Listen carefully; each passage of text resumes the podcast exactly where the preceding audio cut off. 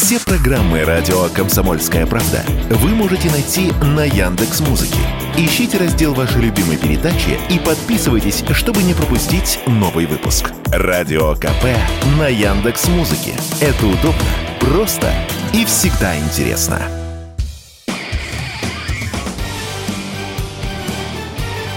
Говорит полковник.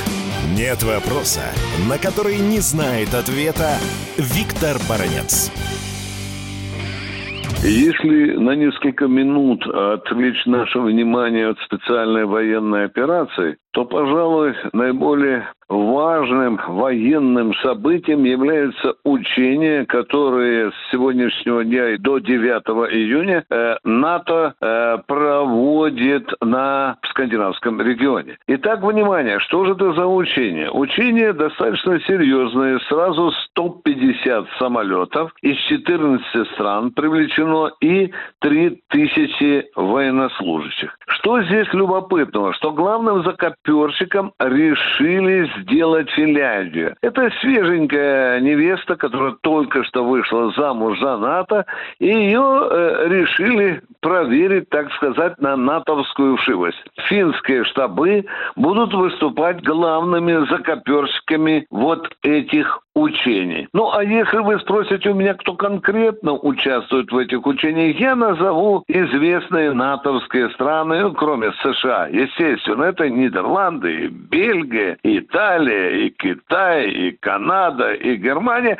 Но что здесь любопытно, дорогие друзья? Здесь, в этом ряду стран, есть и не натовские государства. И среди них маячит Швейцария. Да-да-да-да, та же самая Швейцария Швейцария, которая всегда кичилась своей нейтральностью. Давайте не будем дураками и раз и навсегда забудем о нейтральности этого государства.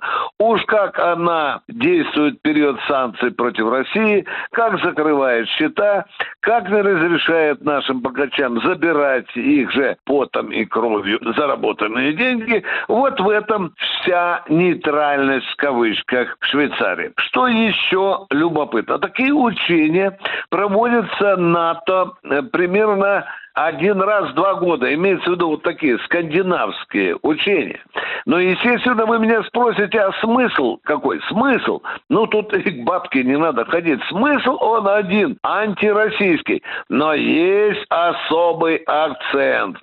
Судя по легенде учений, вот эти все 150 натовских летаков, включая самолеты дальнего радиоколлекционного обнаружения, они нацелены на север. Внимание! на север, а если конкретно, на северный морской путь. И США, и другие страны НАТО, ну, страшно переживают, что Россия имеет достаточно серьезный контингент войск на вот этом регионе, и они уже бесятся который год, считая, что Северный морской путь будет эксплуатироваться по натовским правилам, а не по российским. Но это вопрос дискуссионный. И мы, естественно, уже сказали, там, где Северный морской путь будет пролегать в российских территориальных водах, господа, подвиньтесь, иначе будет плохо. Ну и, наконец, самое последнее. А что же мы? А что же мы? Что же мы будем спокойненько наблюдать,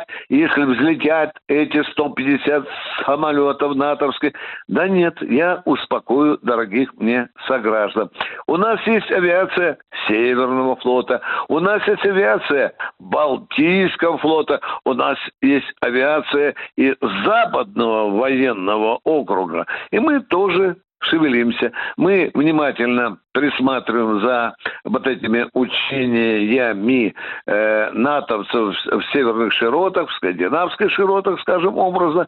Мы тоже проводим свои учения. У нас есть в случае военной угрозы, чем отразить врага. Я же вам напомню, что у нас еще есть и дальняя авиация, ракеты, которые летят на две с половиной тысячи километров. Подлетят российские «Соколы» откуда-нибудь с Дальнего Востока или с Волги и покажут противникам, если они вдруг прицелятся на Россию. У нас есть чем защитить родную российскую территорию с этого направлении. Виктор Баранец, радио «Комсомольская правда», Москва.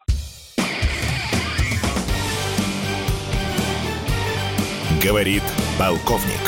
Нет вопроса, на который не знает ответа Виктор Баранец.